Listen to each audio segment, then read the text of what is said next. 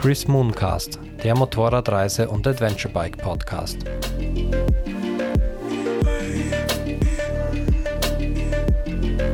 Herzlich willkommen zum Chris Mooncast, der Podcast für Motorradreisen und Adventurebikes. Ja, und heute habe ich wieder einen neuen Gast in meiner Show und zwar Marilene. Grüß dich, hallo. Hallo, danke für die Einladung. Sehr gerne. Danke, dass du dir Zeit nimmst und auch mitmachst äh, für den Podcast. Und es freut mich auch besonders, dass wir zumindest bis jetzt einen guten Mix aus Männern und Frauen in der Motorradwelt haben. du bist aktiv auch auf Instagram. Dein Instagram-Account lautet wie? Marilene on the Road. Und vielleicht zum Hintergrund, wie kommt es zu diesem Podcast? Also wir kennen uns ja durch ein Meeting ähm, im Waldviertel beim Martin, das Adventure Bike Meeting. Äh, wann war das ungefähr? Ähm, ich war jetzt zwei oder dreimal dabei und letztes Jahr waren wir beide ganz sicher, davor bin ich mir nicht sicher. Genau, also wir haben uns über das Meeting kennengelernt und dann würde ich fast sagen, fangen wir mal an. Wir wollen nämlich heute über eine deiner letzten großen Motorradreisen sprechen und zwar deine Reise nach Schottland. Und daher würde ich dich gleich gerne mal bitten, äh, erzähle mal grob, wie ist denn dein Reiseverlauf gewesen? Von wo bist du gestartet? Wie bist du das Ganze angegangen? Mhm. Das war letztes Jahr, also 2022 im Juni. Und ich bin weggefahren von zu Hause, also Graz in Österreich, durch Österreich, Deutschland, Frankreich bis nach England, rauf nach Schottland und dann in Schottland einige Tage rundherum und dann einfach alles wieder zurück. Und das klingt ja schon richtig weit. Das heißt, du bist wirklich bis Schottland selber mit dem Motorrad gefahren oder Anhänger oder Autoreisezug, sowas? Na, gar nicht. Also Ärmelkanal mit der Fähre, ansonsten wirklich jeden Kilometer Motorrad. Wie weit war das? Weißt du das noch? Ich habe es nachher ausgerechnet, wie lang ich ungefähr gefahren bin mit den ganzen Sternfahrten in Schottland. Zusammen waren es insgesamt so 7500 Kilometer in zweieinhalb Wochen. Wahnsinn. Also das ist schon ordentlich. Und wie kam es zu dem Urlaub? Du hast ja auch einen Blog und ich meine, du hast irgendwie geschrieben, du hattest zweieinhalb Wochen Urlaub und wusstest nicht so wirklich, was du damit äh, machst. Was, was gab es da für Optionen? Ich habe zu der Zeit eigentlich, als ich den Urlaub geplant habe, noch gar kein Motorrad gehabt oder temporär kein Motorrad gehabt und habe dann eigentlich überlegt, eine Flugreise zu machen. Äh, zweieinhalb Wochen waren für mich zu dem Zeitpunkt schon relativ lang der Urlaub und habe dann überlegt, ich würde unbedingt nochmal nach Zentralamerika, dass ich nach Guatemala fliege. Und der Urlaub ist dann irgendwie immer näher gekommen und näher gekommen und ich habe mich irgendwie nie so richtig dazu durchringen können, das jetzt wirklich zu fixieren und wirklich einen Flug zu buchen. Und im Endeffekt habe ich dann ganz, ganz kurz vorher noch mein Motorrad gefunden und dann war es eigentlich recht schnell klar, dass es nicht nach Guatemala geht, sondern mit dem Motorrad wohin. Und da war dann auch recht schnell klar, dass es nach Schottland gehen wird. Okay, aber das heißt, du hast dann extra für die Reise ein Motorrad gekauft, aber es war wahrscheinlich nicht dein erstes Motorrad oder wie lange fährst du schon? Ich habe meinen Motorradführerschein gemacht mit 23 und dann im nächsten Jahr drauf mein erstes Motorrad gekauft, dann ein Jahr Pause gemacht und irgendwie so seitdem ich Mitte 20 bin, fahre ich jetzt ziemlich regelmäßig und irgendwie jedes Jahr ein Stückchen mehr. Mhm. Mit was für einem Motorrad hast du angefangen? Mein allererstes Motorrad, da habe ich wirklich noch keinen Plan von nichts gehabt und habe einfach geschaut, was in mein Budget passt und habe mir eine Suzuki Freewind gekauft. Mhm. Mit der bin ich nur ein Jahr gefahren. Ich glaube, insgesamt waren es so 1000 Kilometer und die war mir eigentlich auch zu hoch. Und mhm. ja, nach einem Jahr war dann klar, dass ich im Jahr drauf noch mal länger im Ausland sein werde und habe sie dann wieder verkauft. Und so meine erste große Motorradliebe war dann die Yamaha Diversion auch ein älteres Motorrad und mit dem bin ich dann zwei Jahre ganz viel unterwegs gewesen und auch ganz gerne unterwegs gewesen. Ah ja, sehr cool. Aber ich glaube, dazwischen gab es noch ein Motorrad, ne? Ja, dazwischen gab es dann, also ich habe dann gemerkt, dass ich doch sehr, sehr viele Kilometer mittlerweile im Jahr fahre und wollte dann ein neueres Motorrad, habe dann auch so ein bisschen meinen eigenen Stil schon langsam gefunden, in welche Richtung das es gehen soll und wollte dann Sporttourer wieder haben und habe dann die Yamaha Tracer gekauft. Mhm. Ähm, die bin ich auch sehr, sehr gerne gefahren, aber die hat leider nur ein Jahr überlebt. Ich war dann über ein verlängertes Wochenende in Kroatien mit Motorrad und da hat das leider ein Unfall passiert und ja, die Tracer hat dann total Schaden gehabt. Aber dir ist, du hast nicht viel davon getragen von dem ähm, Sturz? Nicht viel, also ein paar kleinere Blessuren schon, aber mhm. es hätte viel mehr passieren können. Also ich bin im Nachhinein echt froh, dass es so gut ausgegangen ist. Aber so ein heftiger Unfall, das ist ja doch oft auch, wie soll ich sagen, für manche ein Grund, dann mal das Motorrad für längere Zeit stehen zu lassen. Wie war das bei dir? Bist du dann gleich wieder, wolltest du dann gleich wieder fahren oder wie, wie war dann deine Motorradstimmung? Ja, also es war schon ein ziemlich heftiger Einschnitt, also ziemlich großer Schock. Ähm, der Unfall ist so gewesen, dass ganz klassisch mich einfach ein Autofahrer übersehen hat, aus dem Parkplatz rausgefahren ist, wo ich gerade daherkommen bin und hat mir sozusagen die Straße abgesperrt. Ich bin dann dagegen gefahren und über das Auto geflogen. War natürlich ein Riesenschock und echt nicht schön, vor allem weil ich so das Gefühl habe, ich habe eigentlich nichts dafür können. Also es war jetzt kein Fahrfehler meinerseits, den man ausbügeln kann oder wo man daraus lernen kann, sondern war einfach richtig Pech gehabt. Es war dann aber doch so, dass ich gesagt habe, nur weil ein Autofahrer mal kurz nicht aufpasst, möchte ich mir eigentlich dieses Hobby nicht nehmen lassen. Und mhm. mir, also dass sowas passieren kann, weiß man ja. Aber ich habe so viele schöne Momente und es gibt mhm. mir so viel das Motorradfahren, dass ich mir das einfach nicht kaputt machen lassen wollte. Ja, manche sagen ja, man soll möglichst schnell wieder aufs Motorrad, aber ich glaube, bei dir war es so, das heißt, es war dann, ich glaube, ein Jahr vor deiner Schottlandreise, oder? War mhm, der Unfall? Genau, ne? der Unfall war im August. Und es war dann so, dass meine Schwester, die hatte meine alte Diversion gekauft mhm. in der Zwischenzeit und hat mir die dann einfach noch zur Verfügung gestellt, dass ich ein bisschen weiterfahren kann mit der. Die hat in der Zwischenzeit das von einer Freundin verwendet. Und ja, ich bin nicht allzu viel dann mehr gefahren, einfach weil dann die Saison auch recht bald mal mhm. vorbei war. Aber ein bisschen doch hin und wieder. Nette Schwester, würde ich sagen. Ja, sehr nette Schwester. Meine Geschwister fahren leider kein Motorrad, da bin ich eher ein Einzelgänger in der Familie, aber cool. Ja, das heißt, da kommen wir dann schon wieder zurück zu deiner Schottlandreise. Also du hast ja schon grob skizziert, wie dein Reiseverlauf war. Und gerade der Anfang war ja etwas, ein, ein holpriger Start, würde ich sagen. Erzähl mal, wie, wie hat es denn so begonnen? Ja, das hat so begonnen, dass ich erstmal so vier Tage quer durch Europa gefahren bin. Ähm, das hat eigentlich alles ganz gut funktioniert. Auch vom Wetter habe ich Glück gehabt und bin gut ähm, auf der Fähre angekommen. Ich war ziemlich nervös vor der Fähre, weil das war das erste Mal, dass ich mit mhm. der Fähre unterwegs war mit dem Motorrad. Aber es hat alles gut funktioniert, das Verladen und das Festmachen und so. Und dann habe ich noch sehr große Sorge vom Linksverkehr gehabt. Das hat auch eigentlich beim Runterfahren alles super funktioniert auf Anhieb und ich war super stolz auf mich. Und ja, so eine halbe Stunde, nachdem ich dann in Dover aus dem Hafengelände raus war, stand ich irgendwie so in einem kleinen Ortsgebiet und da war Engstelle und da BMW vor mir. Und der hat den Rückwärtsgang reingemacht und ich dachte mir doch, der wird ja wohl nicht. Und ja, doch, er wollte und ist mir rückwärts auf den Vorderreifen gefahren und hat mich umgeschubst. Dann war ich erstmal am Boden und ja, ist zum Glück auch nicht viel passiert. Also ich war super, super wütend und habe den total angeschrien und so. Der war aber extrem höflich und super britisch und hat sich sofort vorgestellt und sich entschuldigt und hat dann auch gewartet, bis ich wirklich sicher war, dass da nichts weiter passiert ist. Und dann habe ich weiterfahren können für eineinhalb Stunden.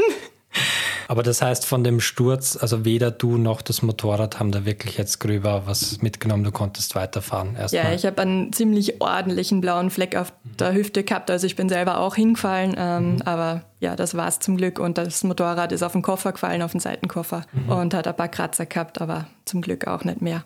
Okay, und dann wolltest du jetzt schon gerade loslegen ging es aber weiter mit der Pechserie, ne? Leider. Ja, genau. Ich habe mich dann so gerade wieder ein bisschen beruhigt gehabt und dann hat es gemacht und das Motorrad ist auf einmal sehr komisch gefahren und ich habe dann einen ziemlich fetten Ast in meinem Hinterreifen gehabt und anpatschen. Das habe ich gar nicht gewusst, dass man mit einem Holzstück oder Ast sich einen Platten fahren kann. Habe ich noch ich nie bis jetzt auch nicht. okay. Und konnte, konntet ihr den Reifen flicken? Oder wie, wie ging es weiter? Ja, ich habe erstmal ziemlich Panik gehabt, weil ich war so ziemlich im äh, englischen Nirgendwo. Da war weit und breit nichts zu sehen und es ist ja auch außerhalb der EU schon gewesen zu dem Zeitpunkt. Das heißt, ich habe auch keine mobilen Daten oder irgendwas gehabt.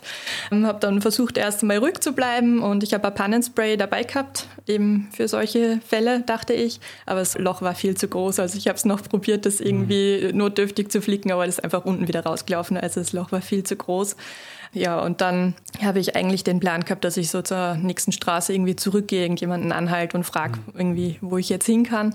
Oder mit dem Navi irgendwie den nächsten Ort suche. Und das ging dann aber eigentlich relativ schnell. Da ist ein Auto gekommen, die haben mir dann auch gesagt, wo das nächste Dorf ist. Das war nur so, ja, eine Meile, haben sie gesagt. Da bin ich dann einfach so im ersten Gang mit Warnblinkanlage und ganz wackelig so hingerollt auf der linken Straßenseite und habe beim Pub angehalten und bin da eine und habe um Hilfe gebeten. Die waren auch super lieb und habe dort zumindest mal WLAN und was zu trinken und so bekommen. Und ja, im Endeffekt hat sich aber nichts anderes machen lassen, als dass ich beim ÖMTC angerufen habe, Schutzbrief-Hotline und ja. Und dann konntet ihr einen Abschleppdienst organisieren oder? Ja, also es ist dann zwei Stunden später ungefähr knapp, ist dann so ein Wagen kommen von der AA, heißen die in England. Und war unglaublich netter Typ, der auch sofort gefragt hat, ob ich äh, auch YouTube mache, weil er kennt Itchy Boots und er findet es total toll, dass ich da als Frau alleine unterwegs bin.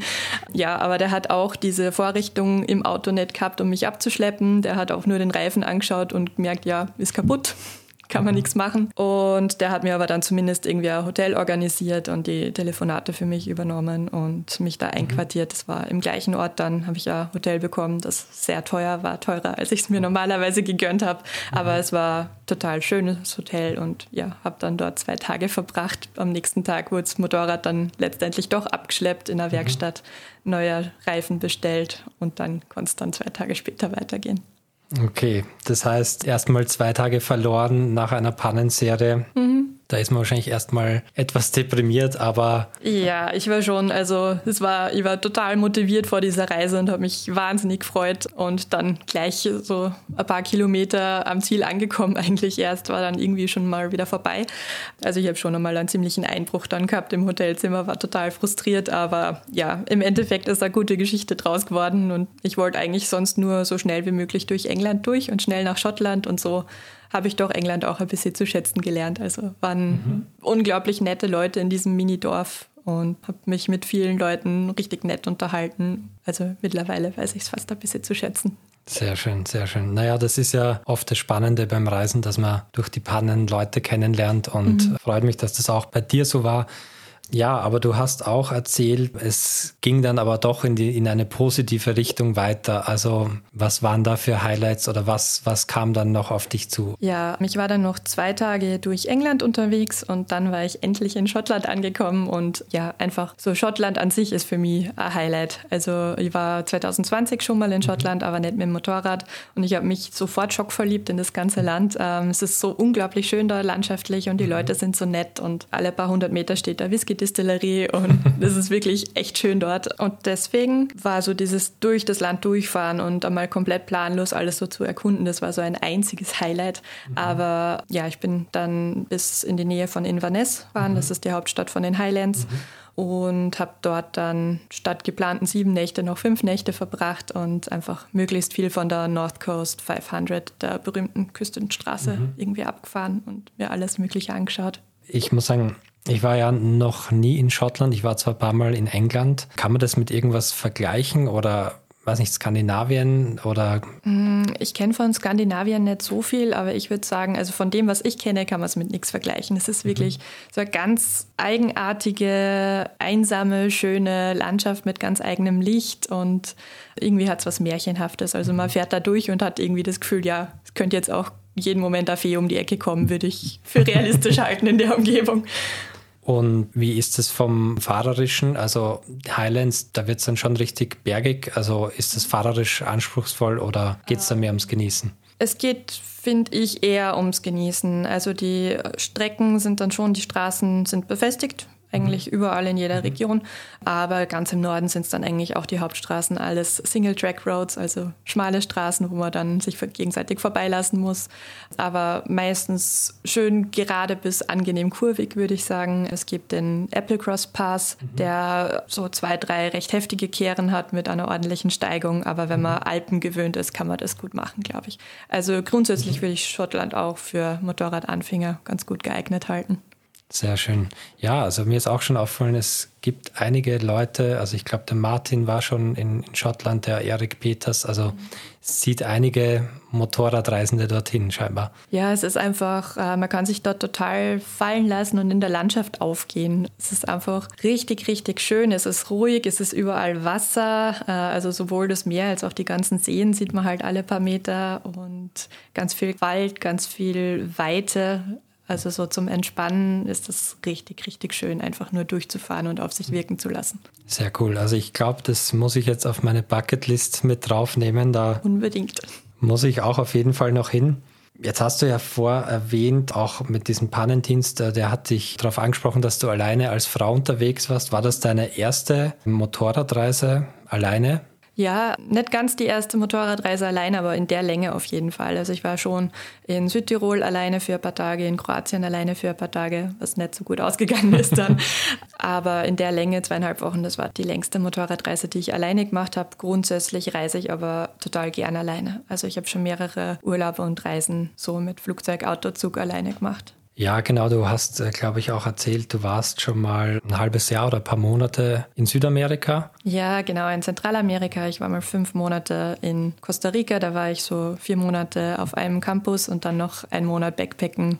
Costa Rica, Panama, Nicaragua. Das heißt, da hast du schon ein bisschen Reiseerfahrung gesammelt oder ein bisschen Selbstbewusstsein bekommen mhm. für die Reise. Es war jetzt für dich keine große Herausforderung, die Reise alleine zu machen. Na, überhaupt nicht. Also es gibt sicher Länder oder Gegenden, wo ich nicht so gern alleine hinreisen wollen würde, aber überall dort, wo ich mich halbwegs gut verständigen kann, überall da, wo ich weiß, da ist eine gewisse Infrastruktur erhalten, eben zum Beispiel, wenn sowas passiert, dass äh, ein Ast in meinem Reifen steckt, dass ich weiß, wo ich Hilfe bekommen kann und ohne total verloren zu sein, das würde ich alleine machen. Also da habe ich mich sicher gefühlt und ich finde auch eben, wenn man alleine reist, ist man man kann die Erfahrungen ganz anders genießen. Es ist ganz was anderes, als wenn man sich auf andere Leute einstellen muss. Und man lernt auch viel mehr Leute kennen unterwegs. Also man fällt einfach, wahrscheinlich als Frau noch mehr als als Mann, aber wenn du alleine irgendwo mit am Motorrad bist, dann fällst du automatisch auf, du wirst angesprochen, du kommst mit Einheimischen in Kontakt.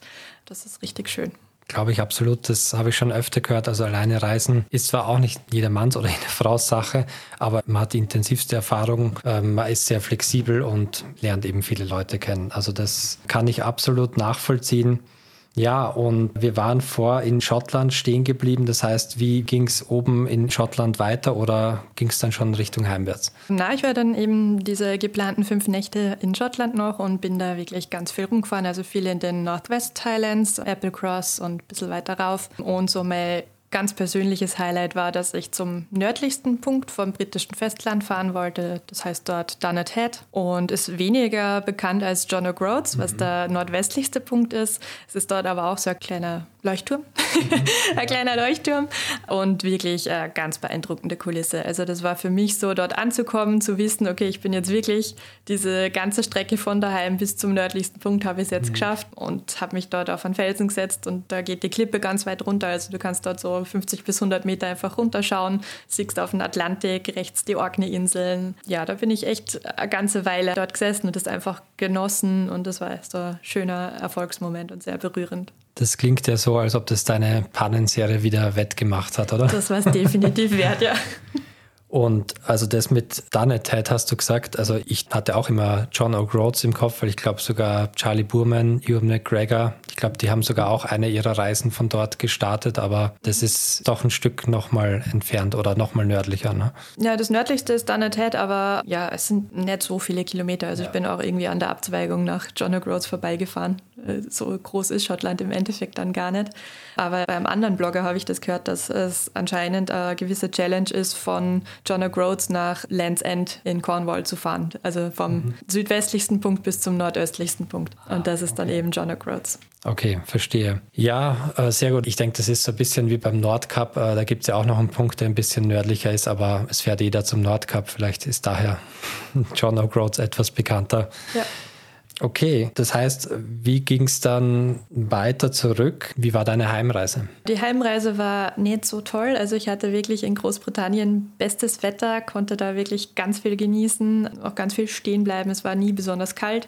Ich habe mir vor der Abreise noch, ich glaube drei Tage vorher, eine Textilkombi mit Innenfutter gekauft. Die hatte ich vorher nicht, falls es richtig kalt wird. Es war dann aber die ganze Zeit so 15 bis 20 Grad und fast nur Sonne. Und dann genau am Tag der Heimreise hat es richtig heftig heftig angefangen zu regnen und ich hatte dann eigentlich durchgehend von Schottland bis Süddeutschland Regen. Und hattest du regenfeste Kleidung oder ja, bist schon. du eigentlich komplett durchgenässt gewesen?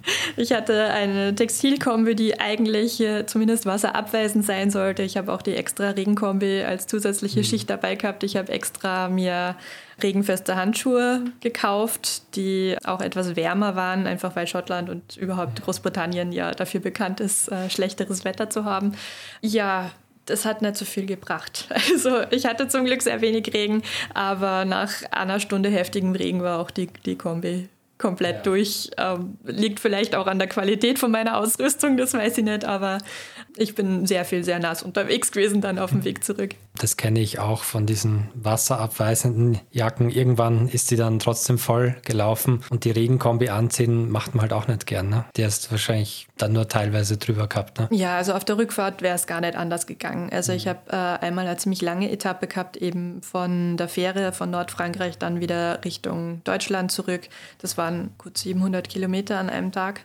Ich habe zurück an Tag mir weniger Zeit genommen als hin. Und da hat es wirklich einfach durchgängig geregnet. Und ich mhm. bin einfach äh, den ganzen Tag äh, auf der Autobahn unterwegs gewesen. Da habe ich natürlich die Regenkombi dazu angehabt, allein auch weil es ein bisschen Windschutz war und dadurch nicht ganz so kalt. Jetzt fällt mir noch ein Punkt ein, den habe ich äh, ganz vergessen zu fragen. Wie hast du denn deine Unterkünfte ausgesucht? Hattest du auch Campingzeug dabei oder Hotels oder was, was würdest du empfehlen auch? Ich habe kein Campingzeug dabei gehabt. Ich weiß, dass das so irgendwie beim Adventure-Reisen fast ein bisschen zum guten Ton gehört, dass man Campingausrüstung dabei hat und campt. Ich mag Camping nicht so besonders oder zumindest möchte ich nicht auf Camping angewiesen sein. Deswegen, wenn ich selber unterwegs bin, campe ich eigentlich nie. Ich habe auch keine besonders gute Campingausrüstung. Ausrüstung. Ich habe beim Hinfahren zweimal bei meiner Cousine in Bayern geschlafen, also einmal mhm. beim Hinfahren und einmal beim Zurückfahren. Ich habe eine Unterkunft in Frankreich gefunden über sowas ähnliches wie Free Beds for Bikers, nur auf mhm. Französisch über eine Facebook-Gruppe das war auch total nett. Also ich habe das ein bisschen als bewusstes Risiko in Kauf genommen. Ist ja auch nicht so ganz einfach, gerade als Frau, dass man irgendwo einfach bei privaten Leuten schläft.